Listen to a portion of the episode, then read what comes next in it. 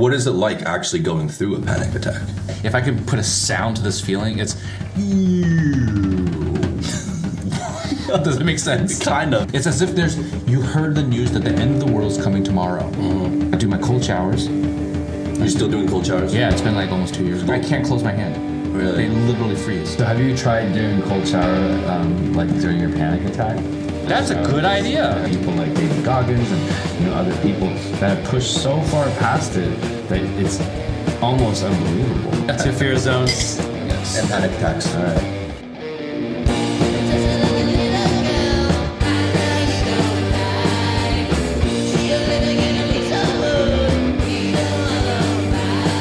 We're gonna go back, give this Teelings whiskey another shot. I remember you guys didn't really like the last one, uh, but this is a different one, so we'll try it. Teelings whiskey, single grain, Irish whiskey. This one is uh, matured in wine casks, but uh, not the Chinese wine casks like last time. So, uh, you want to put some ice? You want ice? Yeah. We're gonna switch it up today. So it's not, little gonna, ice. it's not gonna taste like fried rice. This one. I just threw a huge chunk in your glass. Yeah, you sorry. did. Yeah, you did. Is that gonna bother you? Uh, fuck it. Normal ice. Yeah, that's good. All right. Whiskey snobs are gonna be like, you guys. Yeah, that's are like- ridiculous. So, All right, let's rock it. See? So we were we were hanging out before this podcast over at Charlie's. We were doing a food taste test. Yeah, Just some new menu items taste he wanted to put on his menu. And uh, one thing we kind of realized is that we don't we shouldn't get together before we do a podcast because e- every time the three of us get together, all of a sudden we start talking, we start getting all these conversations, and by the time we actually want to have a podcast, we're kind of like all burnt out on, like you know. we- I don't wanna talk to you guys Yeah, at we, all. yeah. Yeah. we shot our load too early, basically, Yeah, I'm talked out. Let's just sit here for an hour and, in dead silence. and meditate. But what I was saying is that it would be good for future episodes if, if we had the cameras and, and audio equipment with us. And because we talked some pretty cool stuff Yeah. with Charles and, uh, yeah, if we just had it like an impromptu session, Yeah. because we we're, we we're pretty much On sitting site. in a circle, uh, not like a semicircle and like, uh, just discussing and just talking. And it was pretty natural. All right. Cheers. Right, cheers. Cheers. Cheers. I like, I like this much better. Yeah, much better. This is actually, much I actually quite like this one. Actually, This is very good. I like it. yeah. You don't like it, Aric? That's better. It's better than last one. This is better. I actually like it. Like not even comparing it to last time. Yeah. I like it with ice. Yeah. Mm-hmm. Ice. I'm needing this right now. That's all I gotta say. Well, I'm kind of hungover right now, so I, I, We're all in I would different need some. places. Yeah. We are all some in ice. different places. We're all very different places. All right. Um, we were having a hard time trying to figure out what to talk about today because, like I said, we kind of shot our load a little too early today. But what did we want to talk about? What was it? Panic attacks. Panic. Oh yeah, you were talking about panic attacks. Yeah. Well, So are you having I was mentioning attacks? to you guys that recently, the uh, the past couple of days, I, I've had some panic attacks when I sleep. And I mean, in general, I used to have a problem sleeping back in the day, where I would go month a month to two months at a time, or I would be sort of I'd have insomnia. So I wouldn't be able to sleep till five or six o'clock, six o'clock in the morning. Wow. And I'd be like fucked, you know, the next day because I haven't slept. You know, I sleep like an mm. hour or two and then I have to go through the day because I'm working or whatever. And then I'd just be like a zombie all day. And then basically, I, I always wondered why, why do I have insomnia? And, and I came to a conclusion that it was almost as if I didn't want to sleep because that would bring me to the next day quicker. So you were like dreading the next day. Yeah, it's almost like it's al- yeah, yeah, and it's so it's so it's like because I know that if I go to sleep, then the next day is gonna come right when I wake up. You know what I mean? So I, th- I I didn't consciously think this, but I think subconsciously that was what that's what was going on. Wow. Yeah, Have you ever had insomnia? I, I've had insomnia, um, but I don't have it often. I, I get insomnia like randomly, and uh, yeah, and the the problem with me is the well problem with everyone I think is the more you try to go to sleep, the worse mm-hmm. it gets. Mm-hmm. Right, the wor- the more you can't fall asleep, especially when you're like when there's actually something to do. Right, so if you don't have too much to do the next day, usually you won't have insomnia, but usually the next day there's like like an event, right? Mm-hmm. And uh, or or something, and you're like, oh, you're under you're under pressure to like fall asleep, fall asleep, fall asleep, because then you know you're already dreading the next day, but you know it's gonna be that much worse if you don't get any sleep. Mm. So, but the more you try to push yourself to sleep, the more you can't sleep. So, I I have it randomly, but once in a blue moon. Once in a blue moon, I don't like. How often do you get insom- insomnia? Not anymore. Not not as much anymore. I mean, I got it a lot when I was um, not doing directing. So when I was at the, you know, Agency? agency life. Yeah, I would. I, I had a lot of insomnia then. Um, I think it goes. It, it, it goes with stress. Um, Now, but when I was younger, it. I don't know why it came, but it would come often. So I, st- I started coming when I was in college. And I think it was because of a, a, a shock, you know, from my, my own family perspective, like my family all leaving and I was like alone in America, uh, except for my sister. And then, uh, yeah, and it was just basically adapting to a whole new life situation. So I would have these like anxiety attacks and like, I've like, I got into pretty deep depression. And then after that, after college, it would, it would come every couple of months, you know? And I don't know why. No idea why. So now uh, I don't get like depressed as much. Like I get down, but I don't get like depressed. But I do have anxiety attacks, and and and usually it's it's not even because of a project. Like right now, like it's not because I'm like, uh, you know, I'm, I'm I'm on a project, but it's not like I'm concerned about it. It's actually a very easy project, so it's not like I'm not stressed at all at that. So I don't know. It's just it's just been coming. When was your When was your last panic attack? Before this one, well, w- well, when was this one? oh, uh, well, I, I, Justin's like, when was your last panic attack? like, don't worry, he's not going to jump off the building, okay? Yeah. He only lives on the second floor. He'll just break his He'll legs. break his legs. It's fine, it's fine. yeah. So. uh Well, when was your last one? Like yesterday, or Uh, last night I didn't have it, but the two nights before that, back to back, I had it. So I was up to like five, six o'clock in the morning. The panic attack or insomnia or both? Both. Because they go hand you- in hand. Were you home alone? Uh, well, my mom, uh, you know, my mom lives with me, so she, she's in her side of the house though. So she doesn't know that you're having a panic attack. No, no, no, I don't tell her. No. so? I'm asking as a person that's never actually had a panic attack, like a full blown panic attack. Yeah. What What is it like for you? Um. So okay. So because I've had it so much, uh, I, I kind of know when it's coming. So um, for example, I'm in bed, right? And so now I usually go to bed like I'm I'm trying to sleep like around twelve o'clock. Right. That's like my goal. Um, between eleven thirty to twelve o'clock, and so I'm like in bed. I'm trying to go to sleep, and you know, nine times out of ten, for the most part, I'm asleep within five minutes. I sleep, fall asleep pretty quickly. But then I know it's coming because I'm laying down and my mind is jumping from one thing to another. And that's when I'm like, oh shit, it's gonna come. And then the minute, because I know it's, it's coming, and usually the, uh, what's happening is I'm thinking about negative things, right? So no, normally when I'm going to sleep, it's not, I'm not thinking about negative things. Maybe I think some happy stuff, or I'm just like random shit that doesn't even matter. But then the minute I start thinking like, for example, I gotta handle my taxes. I can imagine. you know? And next thing I was like, oh man, I don't like the way my, my, my company's going right now. Like, I got to fix that. Or, oh, oh, wait, oh no, like, like, like, what about like, you know, the future? Like, what's going to happen in the future? And usually it's about future, like, like, the, because the, the future being unknown, uh, future always gets me going, like, like in a bad way. So are they? Is it like sudden thoughts that come in randomly? sudden, sudden, and then they won't go away, and they compound. And it's Are the thoughts exaggerated? Of course. Of course, the morning, because the morning I wake up and I, I think about, I'm like, fucking idiot. You know, it's like, um, but because I'm in the moment, everything becomes, it's almost like if I can put a sound to this feeling, it's, does it make sense? Kind of, yeah. Yeah, because all of a sudden it's like, makes sense. I feel like everything is closing in around me mm, and, and all these Yeah. thoughts are like, like punching me. Yeah. Yeah. So then So I, it only happens at night? now yeah yeah when i'm trying to sleep yeah and then and mm. then and then it's just like everything's hitting me hitting hitting me thoughts are just like compounding like i think about like oh my god i, I have a horrible relationship with my sister ah you know like and So every- everything is exaggerated. Everything, just- right. so like there are true things that are happening in your life, but you're putting this really like dire lens on it.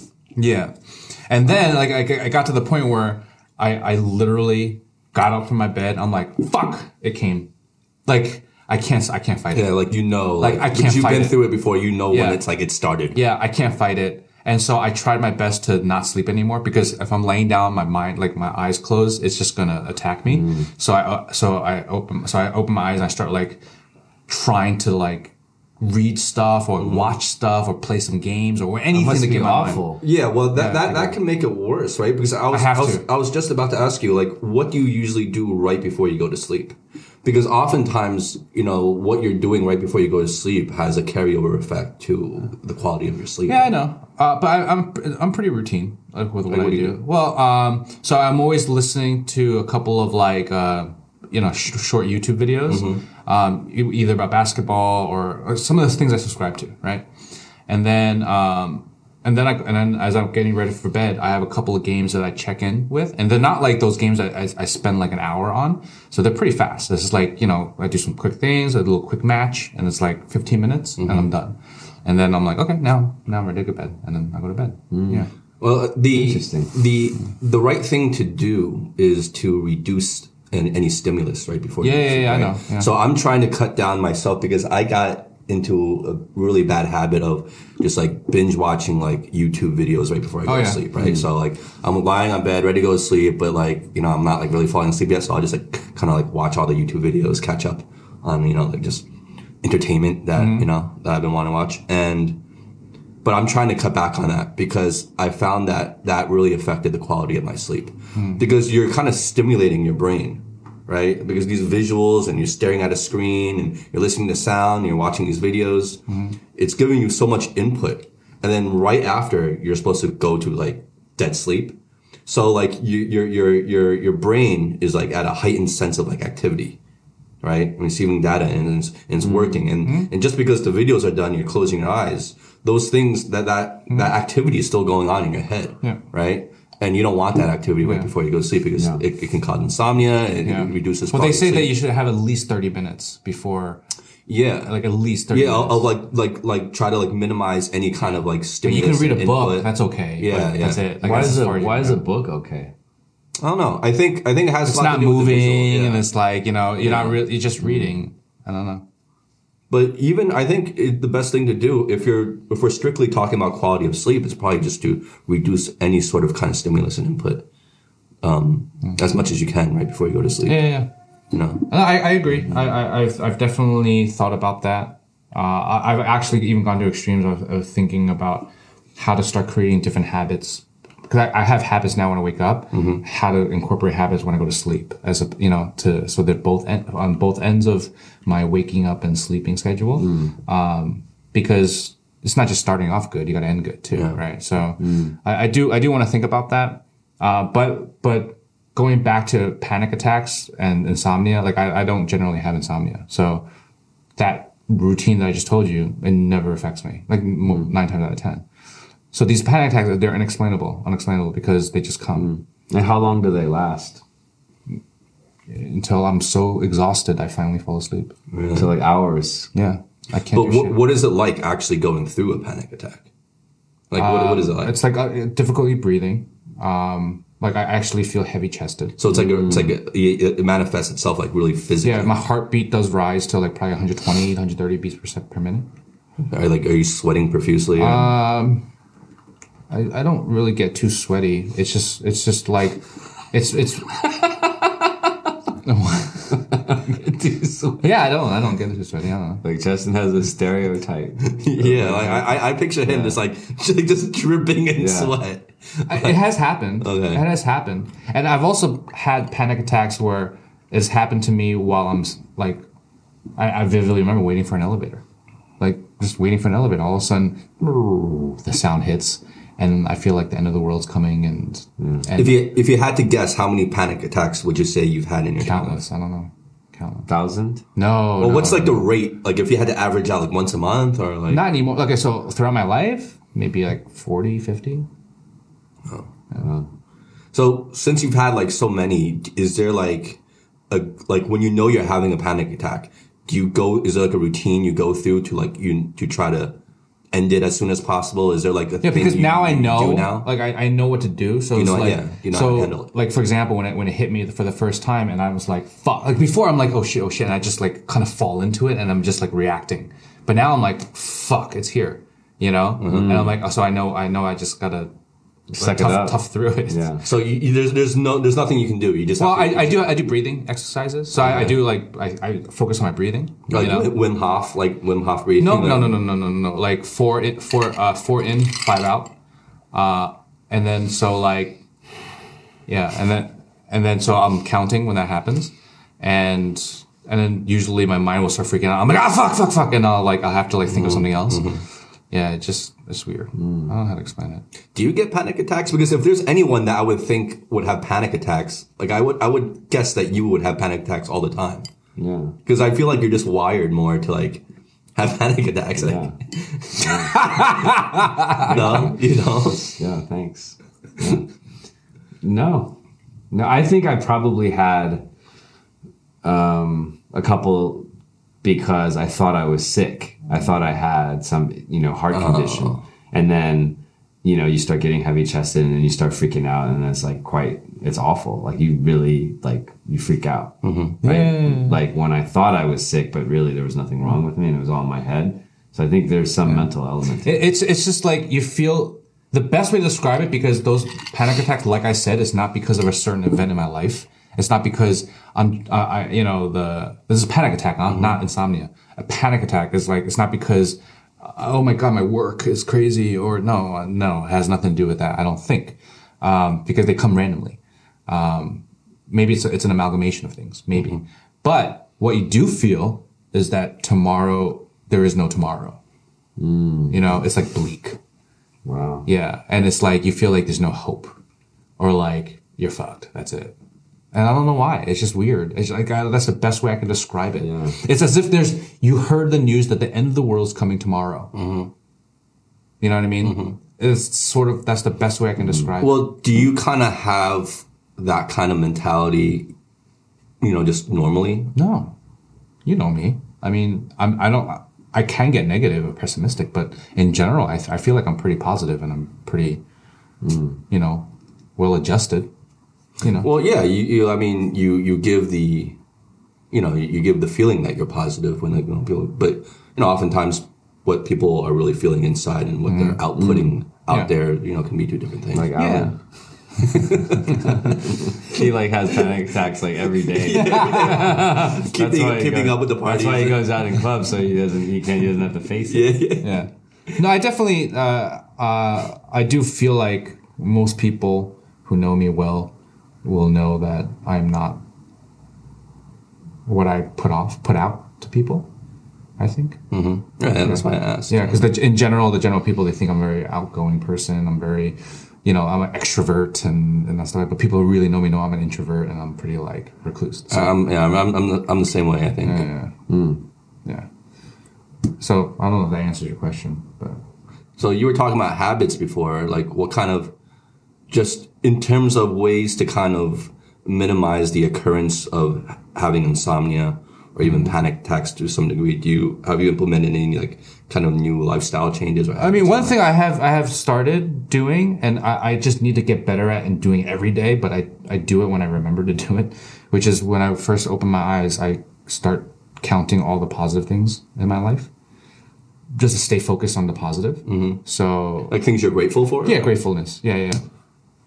Um, I'm grateful for you know X, Y, and Z. It could be even simple things like I'm grateful to be able to wake up right now. You know, something stupid like that.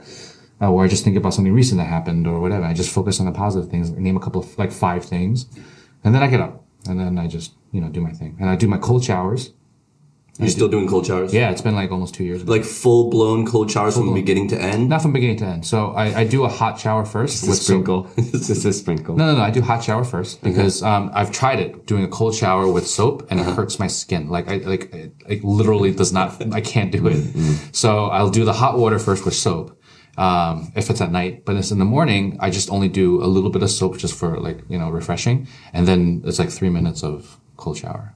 Know, Three minutes of like all the way all the way, all the way, all the way. Mm. Yeah. And you're just like, are you still like screaming when you do Never. it? No, no, no, no, no. So like literally now it's like so hot shower. It's maybe about a minute and a half, right? And I have my like iPad playing whatever I'm watching, right? So it's just So you're watching videos while you take showers? yeah, yeah, yeah. Jesus. Okay. Oh, I, I don't I don't watch it. I just listen to it. I just listen to it. It's usually just like I like picture you just like staring at the screen. No, no, I don't need to stare. It's on the roof. yeah, It's- yeah, it's- I have it's- like, mounted in Yeah. the corner, like just like Yeah, or like a podcast or whatever. So I just have it going, and then what I do is I do my hot shower, and then I check the time on the on the video.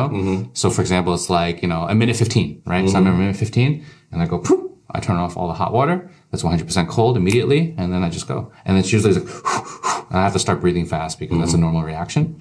Uh, I don't scream at all. It's just,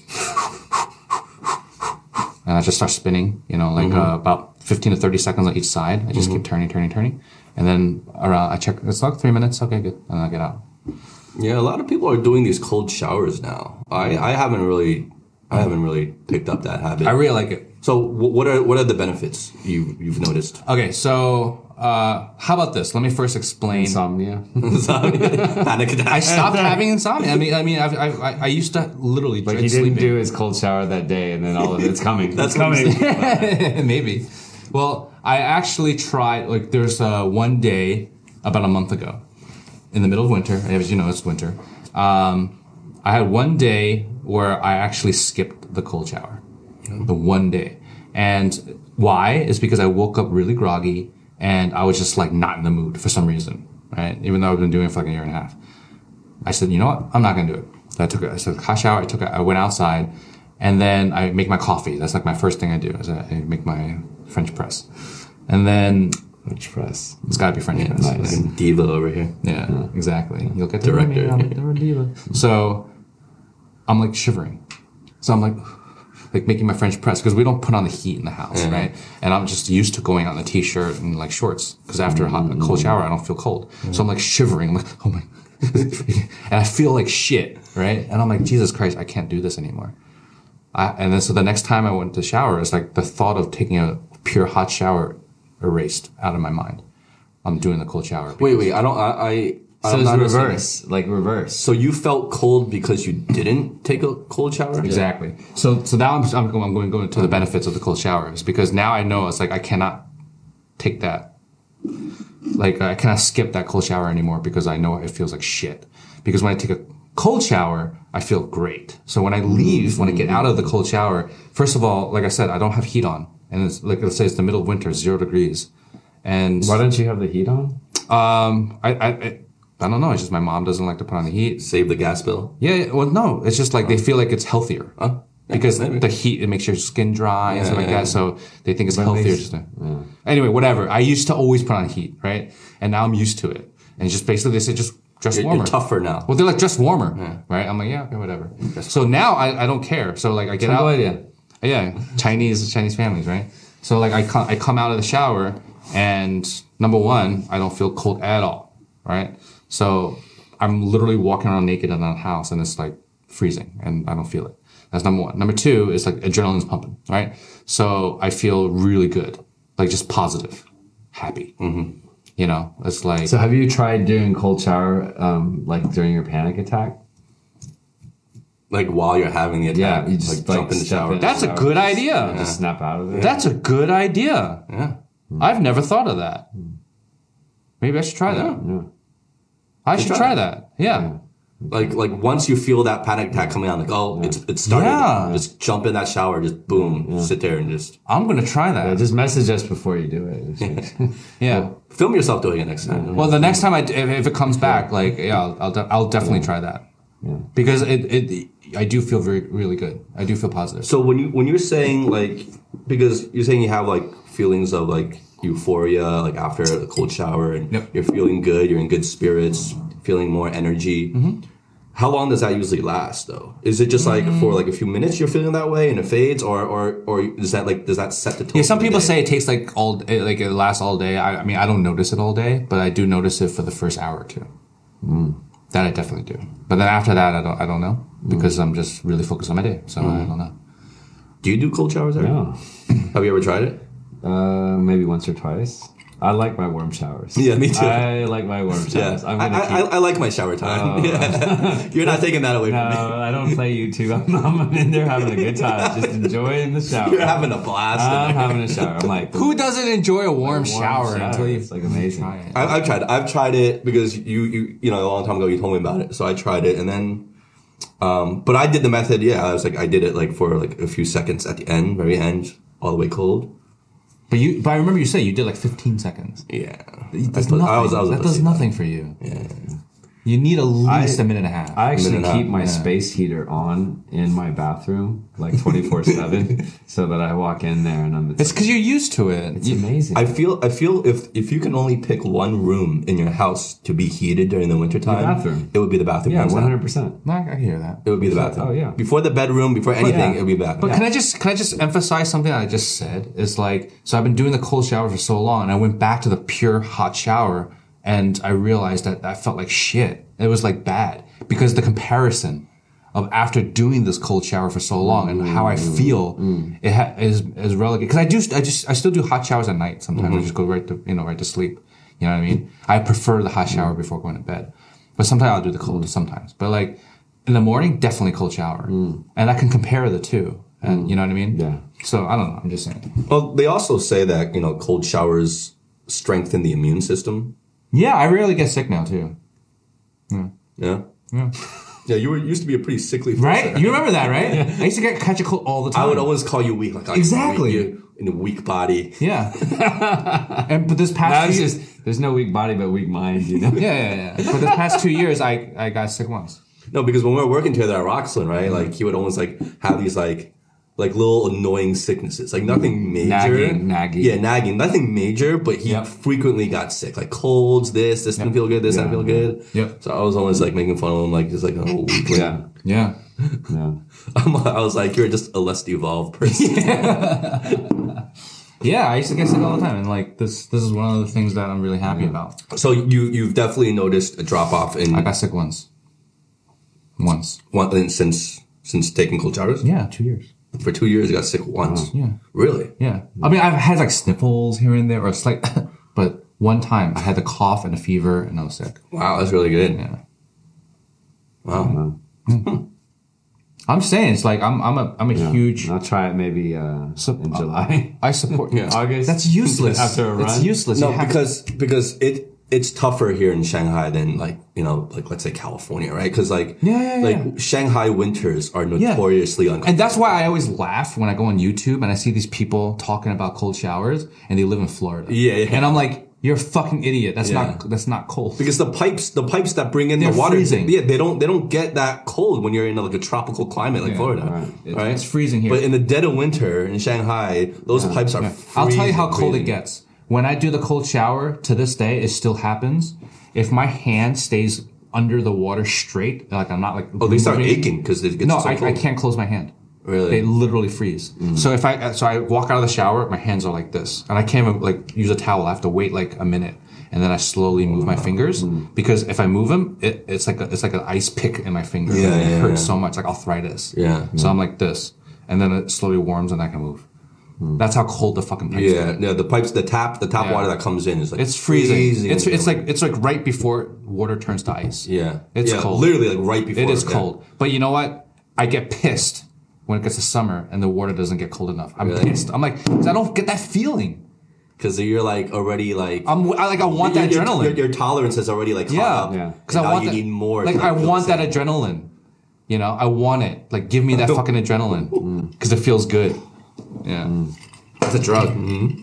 Yeah. Interesting. I wonder how many people are actually doing the cold shower thing. I haven't met anyone here that does it. Every single time I talk about it, they're like, "What? You're crazy." Especially like girls, like Chinese girls. They're like, ah, yeah. "What?" Yeah. They're like mind blown. They're like, "Are you kidding me? You do that?" I'm like, "Yeah, you should try it." Never. Yeah. Can, can we try it? Can you guys try it? No. Really? I'll try it. I'll give it a shot. You try promise? Yeah. You promise? I'll, I'll promise to do like it at the end for longer. I'm not gonna do a beginning to end cold shower. Yeah, no, no, no, no. That's that's just possible. But I, I don't. I don't do that either. That's though. ludicrous. I don't do that either. It's, Actually, oh, you know what? I did do a cold shower recently because I couldn't get the water heater to work in my aunt's place in Taiwan. so yeah. Oh yeah, yeah. No. yeah, and I had to take a couple. but then still, it's Taiwan. the weather's Taiwan. no, it was cold. Pretty cold. Still, yeah. But I mean, if you try it, like try it starting tomorrow because it's the water already is getting not as cold. like I noticed it already. So it's still cold enough. I think that you can. How long do I have to be under? Like a minute and a half at least. Yeah, I would say a minute and a half. uh, Push through a minute and a half because otherwise, literally, it's your body's not adjusting at all. Yeah, Hmm. Well, try it. yeah. I mean, I've been looking to bring in some uh, some new positive habits into my lifestyle anyway. So I can put this on the list. You know what I mean? Yeah. Other other habits I've been trying to add and incorporate is um, I mean I'm trying to read more books. Um, well, actually, You're reading no, I'm listening more, but you know, one step at a time. I guess. because you don't read. Yeah, so I'm I'm doing more listening, um, but I want to eventually get to paperback. Like I want to I want to start reading because I think there's a It's like a mountain. It's like a, a mountain to climb. He's like- it's like I want to eventually read a paperback. Yeah. it's like my Everest. He's like, he's like, well, at first I need to learn how to read. it's like you need to learn how to read and you learn the alphabet. This- I've never seen a book in his hand. I've carried some books. I know he can read because we text, so we verified that. You guys text is always like voice messages. oh, that's right. It's always voice messages. Mm, interesting. Okay, I'm trying to be serious, All right, go. but no, I I am trying because I think there's a real big difference between actually reading a book and listening to a book, right? So listening to a book is good when you're commuting and stuff like Yeah. that, but it's a whole different experience when you're actually reading, like physically, like reading a book, right? Um, so I wanna I wanna incorporate that as another habit. Um, I'm listening to more podcasts now, and not just like you know like just Joe Rogan. yeah, not just Joe Rogan, but um, you know, I'm listening to like, you know, that's why I was asking you for like, you know, good podcasts because I know the podcasts you like to listen to are more kind of like thinker, like thinking, like intellectual, like educational kind of podcasts, and um, you know, some of them are pretty good. So I'm just looking for more habits to kind of healthy habits. What are to you reading now? I'm not. I was reading the Happiness Hypothesis, so I pretty much finished that. So now I'm gonna download another. Do you have book. things that you, you you've taken out of that that you feel like you can incorporate or learn? You've learned more about. Or You know, it it was it was a decent book, um, but just like Jordan Peterson's Twelve Rules for Life, um, I, I didn't. I don't feel I got as much out of it as I expected I would. You know what I mean?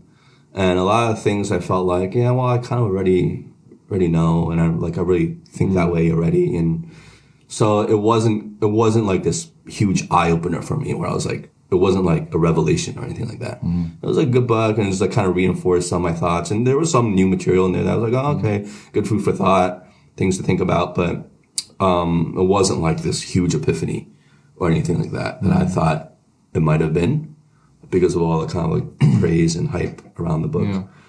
But um, well, for Jordan Peterson's Twelve Rules for Life, what I didn't really relate as much to is because he cites stories out of the Bible a lot in that book, right? He keeps going back and referring to like passages in the Bible, stories in the Bible. Um, so I was never like a hugely religious person, so I don't really know those stories too well. So it didn't really kind of like hit home for me when he kept going back and referring to those things, and and he kind of like paints a lot of uh, his lessons Yeah. in parallel to these stories. So, but yeah, I don't know. But I know you were talking about habits, Yeah. Aric, and I think if anyone out of us three who's been really kind of focusing and did a lot of more like changing of lifestyle and even like physically, it shows like you've been changing, you know, like, your habits and just general lifestyle. Mm-hmm. Like you have changed the most. Yeah. So what what what was it like? Can you talk to us Yeah. talk to us about it? Well, I wanted to bring something up, so thanks for the segue there. And you know, we were, I saw this really interesting diagram that starts with a circle, and the circle depicts your comfort zone and where you feel safe, where you feel in control, where you feel confident. And I mm-hmm. think you know, often Where most of us live yeah, like like day in day out. our right? bathroom our warm showers. You know, it's sort of this comfort zone. And then in this chart, um, there's a um, a bigger circle like this. So imagine this is the comfort zone, and then this piece here is kind of like what they call the fear zone, right? And then these are the things that make you extremely uncomfortable. Um, you know, make you have anxiety, make you Find excuses. um, you know um, find excuses, like and sort of like things that most people are trying to avoid on in their day to day life. Absolutely. Okay. And areas where you, you know you don't have confidence and you're just trying to avoid them, right? So kind of what we call outside of your comfort zone, right? So typically you have your comfort zone and then sort of your outside of your comfort zone or your fear zone. But then in this diagram, they show even bigger circles. So as you step back and kind of reflect on things that you may not have felt comfortable with before, but now are comfortable, there's a learning zone and then there's a growth zone. Mm-hmm. And so as you start reframing this and you realize that that fear zone is just sort of that immediate discomfort. And once you sort of push past this through habits, through setting goals, and then you get into this learning and growth zones, mm-hmm. you find that your fear zone actually gets absorbed into your comfort zone, and now you have a new comfort So zone. they become one. They become one. So your your your fear zone becomes your comfort zone. Absolutely. So for Howie, that would be his cold showers. That's part of his comfort zone now. Mm-hmm. And so what's remarkable about that is that the thing that keeps us from going outside of our comfort zone can be our comfort zone and we can keep pushing past it. Then you see people like David Goggins and you know other people that have pushed so far past it that it's almost unbelievable. Mm-hmm. It's remarkable.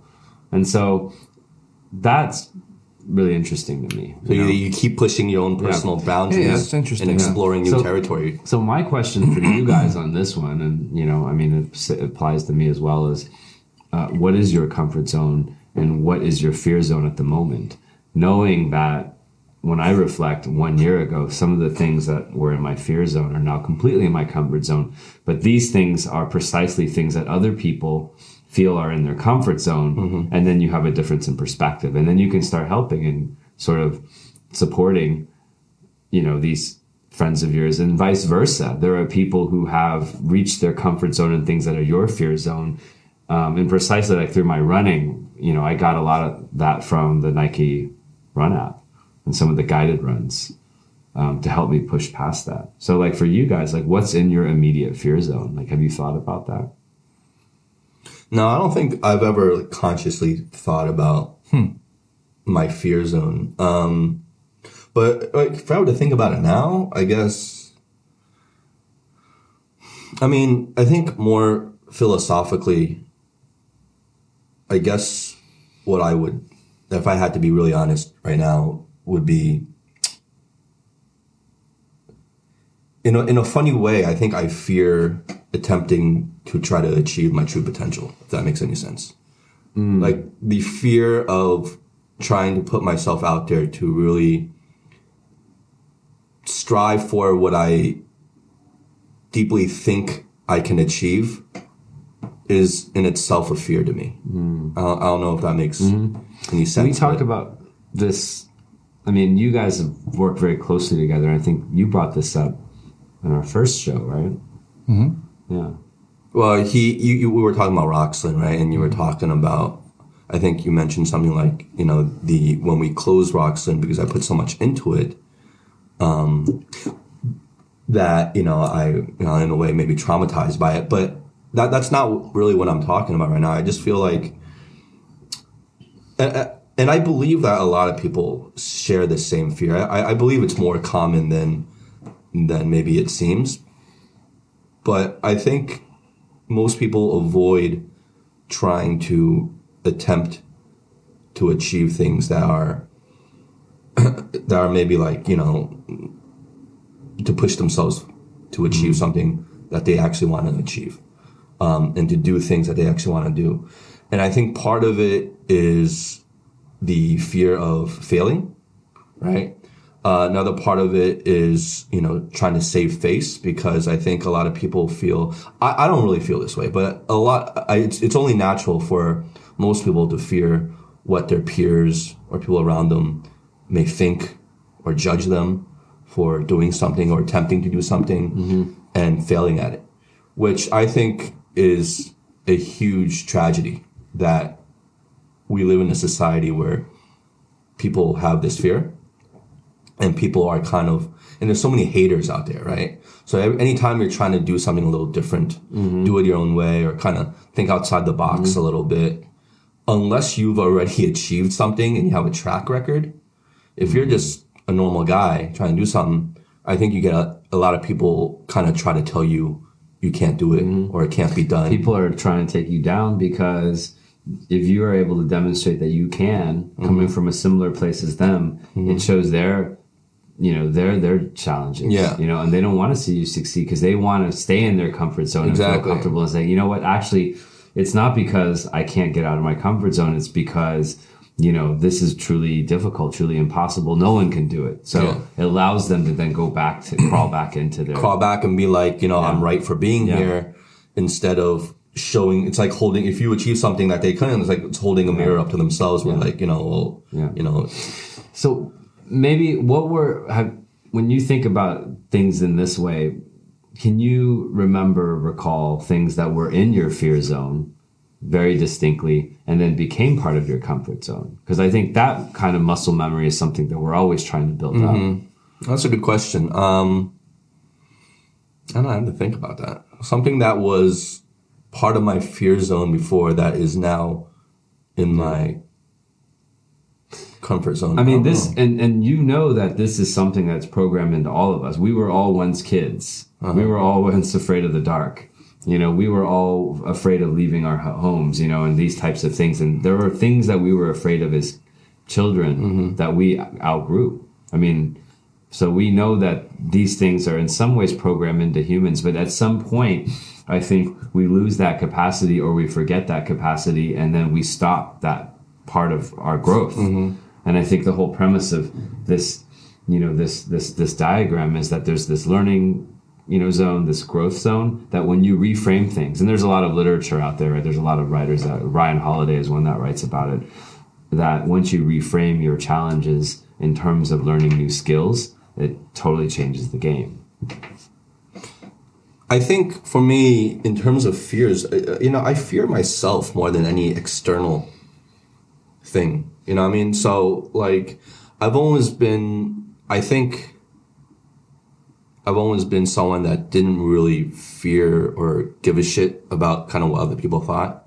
So I, I just, I just tend to do things. Um, and as long as, you know, I feel good about it or, you know, I feel I'm doing the right thing, then, you know, I don't really care uh, what anyone else has to say about it. Uh, so I've always kind of had that going for me.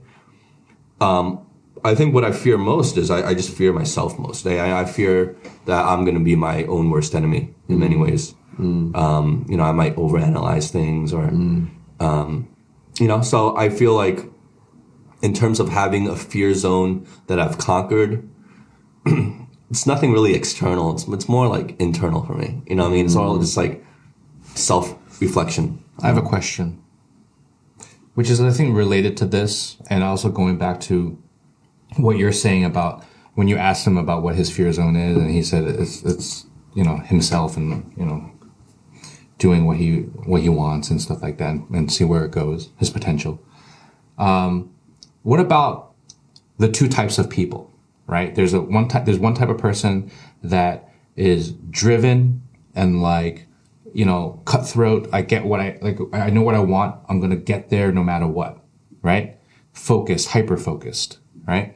And then you have another type of person who may say the exact same thing. I, I want, I want, the, I want to be an NBA star. Let's say that one person will put in 16 hours a day training, nonstop videos, you know, uh, living, breathing basketball to get to that level. The other person is like, yeah, I want to be an NBA star and maybe have some talent and stuff like that, but maybe does not put in all that effort. Maybe it does not, but he, but he, he wants it. He tells himself, he tells everybody he wants it really bad, but does he really want it that mm. bad? So here's the question. Is it a fear of potential or is it a, f- maybe you just don't have something that you really want that bad? Maybe. Mm. I mean, it's just a question. I don't know. Yeah. Because I question myself that sometimes, right? Because I look at, at let's say, whether when I was playing music or was I, when, now as a filmmaker, I look at other people that live and breathe cinema and like, you know, put in that nonstop hours, you know, to hone their craft. And then I look at myself and I'm not doing that to that level. And mm-hmm. I ask myself, is it because I'm not that 16 hour NBA guy? You know, am I not that mm. passionate about it? I mean, I think I am, but maybe not. Mm. Maybe I don't know what passion is. Maybe I don't know what mm. that real drive is. That's that's actually a very interesting point because I think I think the most common and obvious example of what you're saying is like, do you really want it bad enough? Yeah. Is is weight loss for like, weight- loss is a hugely popular subject, Hmm. um, and weight loss is not hard. It's really not. exercise and eat healthy. You're right. Simple. It's not hard. Anyone can exercise. Anyone can eat healthy, right? It's, it's simple. It's basic. Hmm. You just have to do that. You'll lose weight. Hmm. But we all struggle. You know, most people struggle with, mm-hmm. with the with the with the uh, hurdle of trying to lose weight, right? Mm-hmm.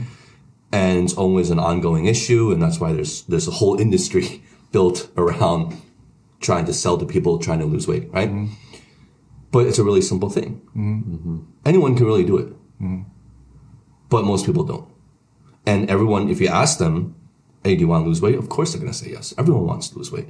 They're wa- they're at home watching videos about how to lose Yeah. weight. They're subscribing to kind of fads and and, and, and cheats to try to try to try to lose weight quick and, and look good. You know, like they're they're buying, they're, spending buying all the this membership money. to the gym Exactly, like, they're buying all these things. They're they're they're buying all the, new- the new running shoes and workout gear, and you know they're they're preparing the easy stuff, right? Well, weight loss is easy too, but they're still not doing it. Yeah. So it's just really a matter of like, well, if you wanted it bad enough, you would you would do it, and you would lose weight. Well, I think this also circles back to what you said, comfort zone, mm-hmm. right?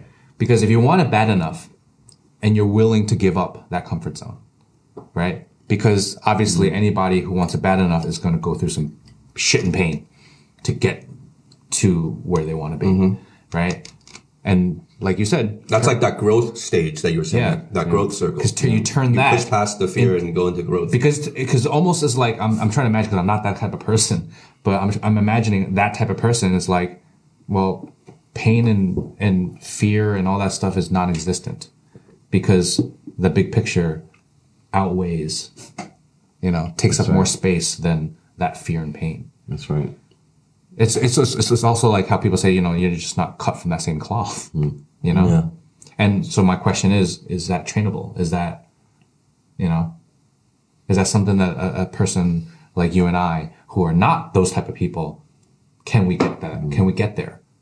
You know, is this something as simple as well? We just haven't found that. Maybe, maybe eh, you know, for me, it's it's becoming a chef. I'm just you know, for a random or a random uh, uh, thought. It's like, what if being a chef, all of a sudden I discover cooking and I'm like, holy fuck, and I'm like putting in 16 hours to Yeah, become yeah, best yeah. chef.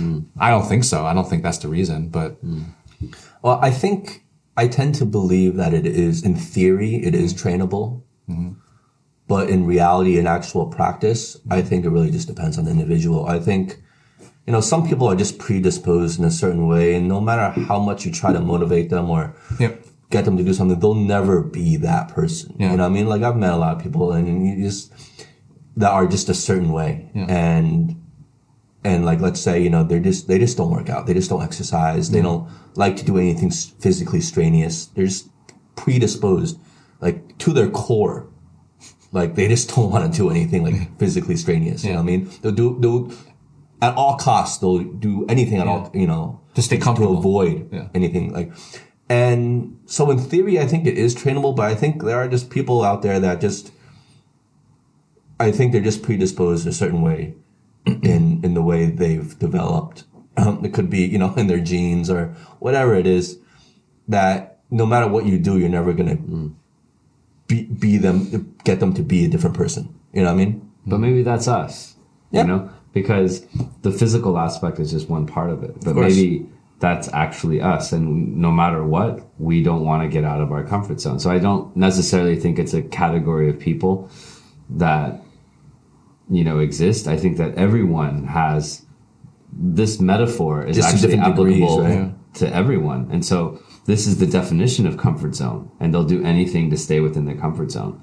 So, so I'm not sure it's another group of people. I'm, sh- I, but I am sure that it's us, it's me, it's you, and so, you know, how do we get past that? And I think that if we want to get past it, we can't, um, we can't try to do too much at once.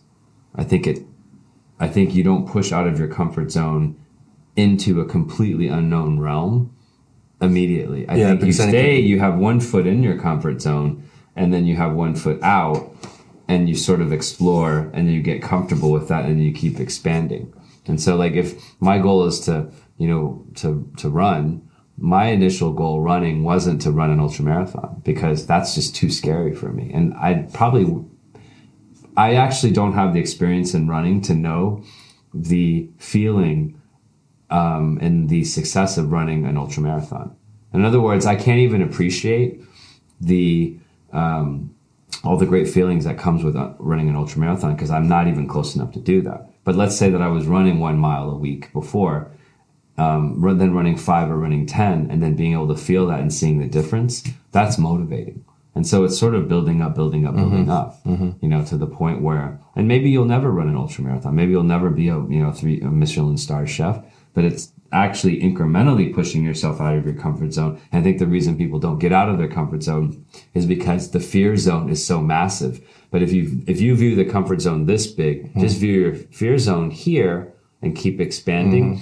But I think what we do is we say, this is our comfort zone. This is That's the the- fear yeah. zone. And then we Like, how the hell am I going to overcome that? and then I think once you reframe it and then you start thinking in terms of growth and learn, then you can rely on the skills that you currently have. Mm-hmm. So, because if I go from one mile a week to 100 miles a week, I don't have the skills to do that. But if I go from one mile a week to 1.5 miles a week, I actually have the skills because I'm actually pretty close and you're kind of building up. Mm-hmm. Yeah. You know, and then you're able to actually treat this as a growth and learning zone rather than a fear zone.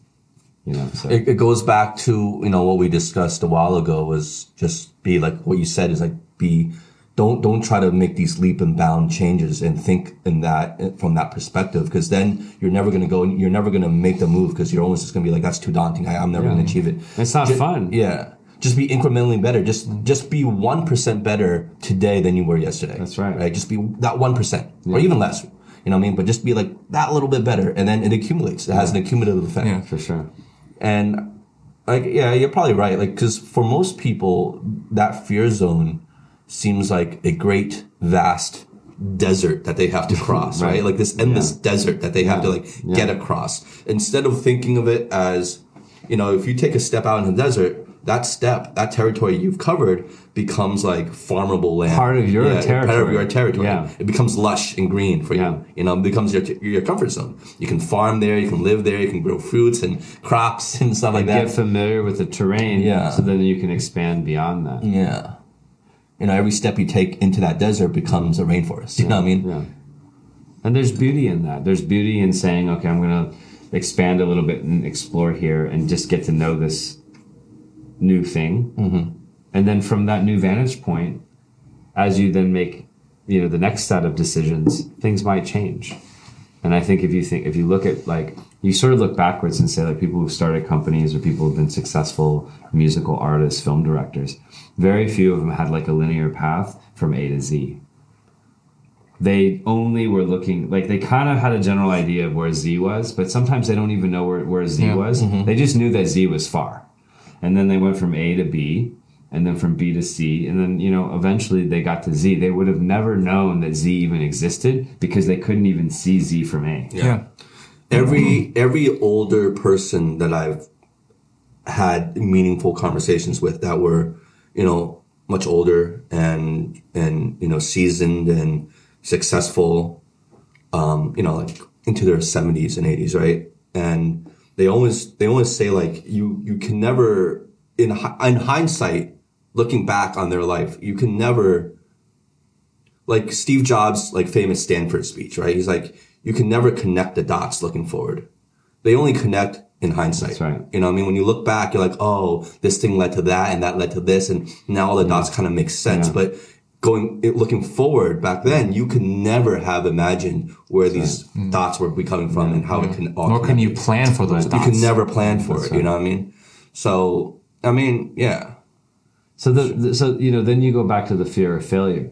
Each of these dots as they're starting to connect. So you can't connect all of them at once, but you must connect the next one. Mm-hmm. Otherwise, there is no there are no dots that connect. Yeah. And as you're connecting these things, I think the filter maybe it's not so much about fear of failure because the next dot is reachable. Mm-hmm.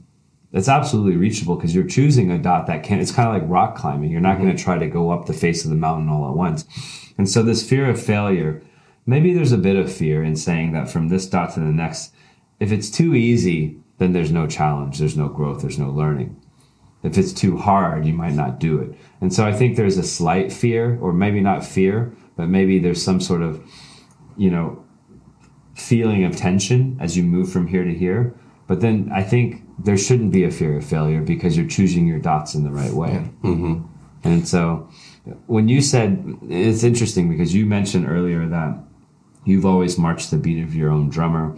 You've never necessarily been um, consciously influenced by others. And when I reflect on that, I have operated in a different way. I've, I've always been very conscious of what other, others felt, taught, you know, and what they thought of me. And it's taken me time to kind of find my own voice. Um, but that's only the conscious side of it. And so it's sort of like when you reflect on your fear, fear of failure, is, are you really immune to the opinion of others? Or is the definition, the mere, you know, the fear, the, the mere fact of being sort of scared of failure, a, some, some kind of uh, representation of your caring for what others think. Because Well- success, I mean, you know, commercial success or, you know, financial success or business success is in some ways defined by your interaction with other people. It's almost impossible to have a fear of failure without actually caring about what, what others think. the that's true and i'm not trying to say that people you know people's opinions have not never affected me right of course they have you wouldn't be human if if they haven't and anyone who says they completely don't care is, is lying i believe right so it, it's had it's had an effect on me and and to clarify it, it's not like i don't think about it it's not like it doesn't hurt me or or or or support me, you know, in when when when you know if it, if they think good things about me. But it's at the at the very end, whether, regardless of what they think. At the moment, I might be like, oh well, yeah, I might come off this way, and they might think this of me, and I might be fearful of people's judgment in the moment. But at the end, for every kind of decision, major decision I've ever made in my life, that had come to that kind of point where I would fear people people's opinions or judgment at the very end, I've always, I've always said, you know, fuck it, screw it. And I've always, de- at the, ultimately decided to do what I wanted to do. Hmm. So I'm not saying that it never had a role or I never thought about it or feared it or had any concern with it. I do. I'm human. But I know myself because at the very, at the, ultimately at the end, I might consider it, but ultimately at the end, I override it and I, I, I, I, I find a way to push it aside and, and still go with whatever I feel is right hmm. or whatever it is that I, you know, I want to do. And I, I ultimately still make that hmm. decision to, to take that path. Hmm. So that's what I'm saying. You know what I mean? Yeah. That I make a conscious decision to push it away, not that it's not part of my, you know, my, my, my psyche. Right. So it's, uh, and I think it's really important like what you were going back to what you were saying, I think it's really important for people to I can't I can't state this enough. It's like to really th- think incrementally. Like what you're saying about connecting the dots. Don't think of that hundredth dot. Yeah. Because most people do. Hmm. Right? When when you think you think of the ultimate goal. You, you you picture what success will look like. Right? Everyone who starts off on anything automatically jumps to this vision of what does success look like for me. Right? and and then so that's like the millionth dot, right? And they they jump to that really away and they think of that, and then and for a lot of people they think, wow, well that's just so daunting, so Yeah. far away from where I am now that they seem it's it's the effort would be futile, right? To even start, mm. so they give up before they even try. Let's let's let's break it down for a second. Let's just use a random like goal. Like like I, I said chef before. I'm not, I'm not saying I want to be a chef, but let's say someone's someone's goal was like I want to be a Michelin chef, right? So the daunting idea of becoming a Michelin chef is mm. like, well, I gotta fucking know how to cook a mm-hmm. whole bunch of amazing dishes mm-hmm. Mm-hmm. and know the nuances of every flavor and know how to be creative with it and like and I and, and I just like to cook at home. Like, how am I gonna get there? Mm. And I can see that becoming daunting, mm. let alone the business aspect Yeah, that's of was about to opening up a Yeah, restaurant yeah. and all that stuff, right? But then if you do the incremental thing, right? Let's say 365 days in one year. Well, day one, well, I'm just gonna learn about butter. You know what I mean? Like step one, right? And by the 365 day, and you've mm-hmm. learned about 365 different things to get you to that level. By that time, you might might already be like, Yeah. pretty The, legit. the problem with that, though, the problem with that, and I agree, but the problem with that is that, like most, like myself and most people, they want to know, even if you're just taking that first step. They want to know that first step is working towards a direction and an ultimate goal that they can achieve. Mm-hmm. Otherwise, why even take that first step, right? Mm-hmm. So like let's say like learning about better, like well, why even spend the time if they already feel that the ultimate goal is is like I, I can never get there. I'm gonna give up somewhere in between, mm-hmm. right? And that this journey is just gonna be too too hard, too difficult for me to persevere and, and push to the very end.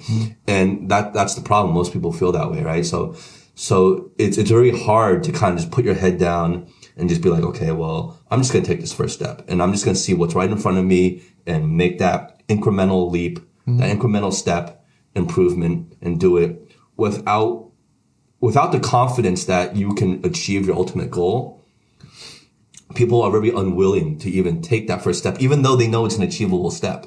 That first one, that mm-hmm. second one, that third one. Mm-hmm. They just, I think deep in their hearts, they know that somewhere along the 99th step that they're going to give up, you know, and, and that there are going to be thousands of more steps to take, you know what I mean, after that. And I think people just kind of have that kind of mentality about Yeah. about and it's just a lack of confidence. Well, the way I, the way I see this this part is that there are a lot of things that we see that we admire, like climbing Mount Everest, you know, becoming a famous movie star, becoming a great chef, and I think that there has to be some honesty and self reflection um, by the individual and say that the people who do end up climbing Mount Everest or becoming a black belt in kung fu, these people actually enjoyed each of the individual steps. And at some point, maybe they realized that they, they did want to climb Mount Everest and that was a goalpost that allowed them to push even harder. But the fundamental passion and motivation is not from that ultimate goal. It's the process, actually enjoying the of process. enjoying every step. I agree with you And- 1000%. And, and so, like, there are probably times when you admired something and then you actually started the process and you realize this isn't actually, um, you know, what you really wanted to do. So there's this really great quote from this book that I read last year, a great book about focus and, and things like that. Um, and it's the creativity that you see at the black belt level comes from mastery of the white belt fundamentals. The creativity you see at the black belt level comes from the mastery of the fundamentals of the white belt. Fundamentals, you know, incredible, right? That that's just sort of how it is. So I think everyone has to kind of figure out what those dots are, the ones that you really find your your sort of mm-hmm. passion in. And for some people, it's connecting with people. For some people, it's connecting with design. For some people, it's connecting with you know other elements, food, and until you find what those dots are that actually have meaning in your life on a daily basis, it's going to be difficult to you know to go in that particular direction. I couldn't agree with you anymore. The I think if you look at the most successful people, and I'm not just talking about business people or financially, I'm talking about in any field, whether you're an athlete, whether you're a chef, whether whatever you're an artist or whatever it is. They're they're never people that take the process that look at the process as just a means to an end. they're never that, right? So I think most people live in, in that world where, you know, they want to make a lot of money or they want to be famous and that's and anything they have to do in between is just a means to get to that goal so it's not really a passion for it. It's just like i want that i want that. So anything i can do to get there i'll get there. And then so so you have these daunting goals right? But for the truly successful people like you said they just have a passion for doing it just for the sake of doing it. And it naturally mm. takes them there because mm. you know they're going to take one step they're going to take two steps just because they they love doing mm-hmm. it just for the sake of of itself you know what i mm-hmm. mean? So Well, everything worth having takes effort. And so unless you enjoy the effort, you're not going to have what you want to have, you know, Yeah. what you're, what you're sort of, Yeah. Otherwise, it's a Yeah. chore. yeah. yeah So maybe to close, because I, I think, um, what, um, what is one area or even one very small area in your life that you plan on, um, attacking that fear zone to take you incrementally one step ahead? well i think for me it's more about um it's it's going to be more career focused you know for other people it could be like a personal thing a lifestyle thing a relationship thing. Um for me i think it's just about doing a career. And and something that i've been a thought i've been toying with recently is maybe just going back into the you know it, it seems counterintuitive but it's not and it could be just going back to getting like a steady nine to five job um, instead of trying to think with more or, and do things just for the sake of trying to be like an entrepreneur. I think going back to a nine to five job has has a certain value for me because I don't necessarily need to do it for the paycheck. But I think by putting myself out there and just being in motion instead of just being still, um, you know, you get to meet a lot of new people. You get to experience a lot of things. You get to learn some things. You get you get to see more of like what's actually happening. Have your finger on the pulse of whatever industry Yeah. you're in and and doing it and treating it more like an internship than anything else. Obviously, you know, you, I don't I won't apply for a company being like I'm just here just to kind of learn from you and I'll, I'll be out, but but as a means to end, like you know, it really won't matter too much how much they pay me, but it'll just be more about being in a company or working in a certain field or industry with people that I can actually learn from. Do you know industry? Have you thought about it yet or no? I mean, there's so many industries, but um, Yeah. I mean, there's a lot of industries that I would be Yeah. thrilled to go into. Um, and so, you know, it's just more about kind of weighing my options. But that's something that would is currently would be part of outside my comfort zone Yeah. Um, because I don't think I'm I would make a very good employee to be honest. Yeah, you can come come over with, with me. Yeah, I know. I, I, I, I, I've been thinking about that again, to be honest. Did your But- assistant quit again? I, I found a, I found a perfect one, so I was like, But honestly, I think I'd be a terrible employee because, you know, in, in my in my early, younger days, um, you know, I've obviously I had several jobs and I worked, but you know, in in recent memory, it's I've been always doing things my own way, starting my own companies or doing my own projects, things like that. So now to go back into the workforce as quote unquote an employee, I wouldn't have those same skills that I think most employers would be looking for. You know, what I mean, I'm not like I'm not like a task. I'm not like a, you know, if you give me a task, I'm more of like a thinker. uh, big I guess. picture, big picture guy. yeah, big picture guy. Lol bad.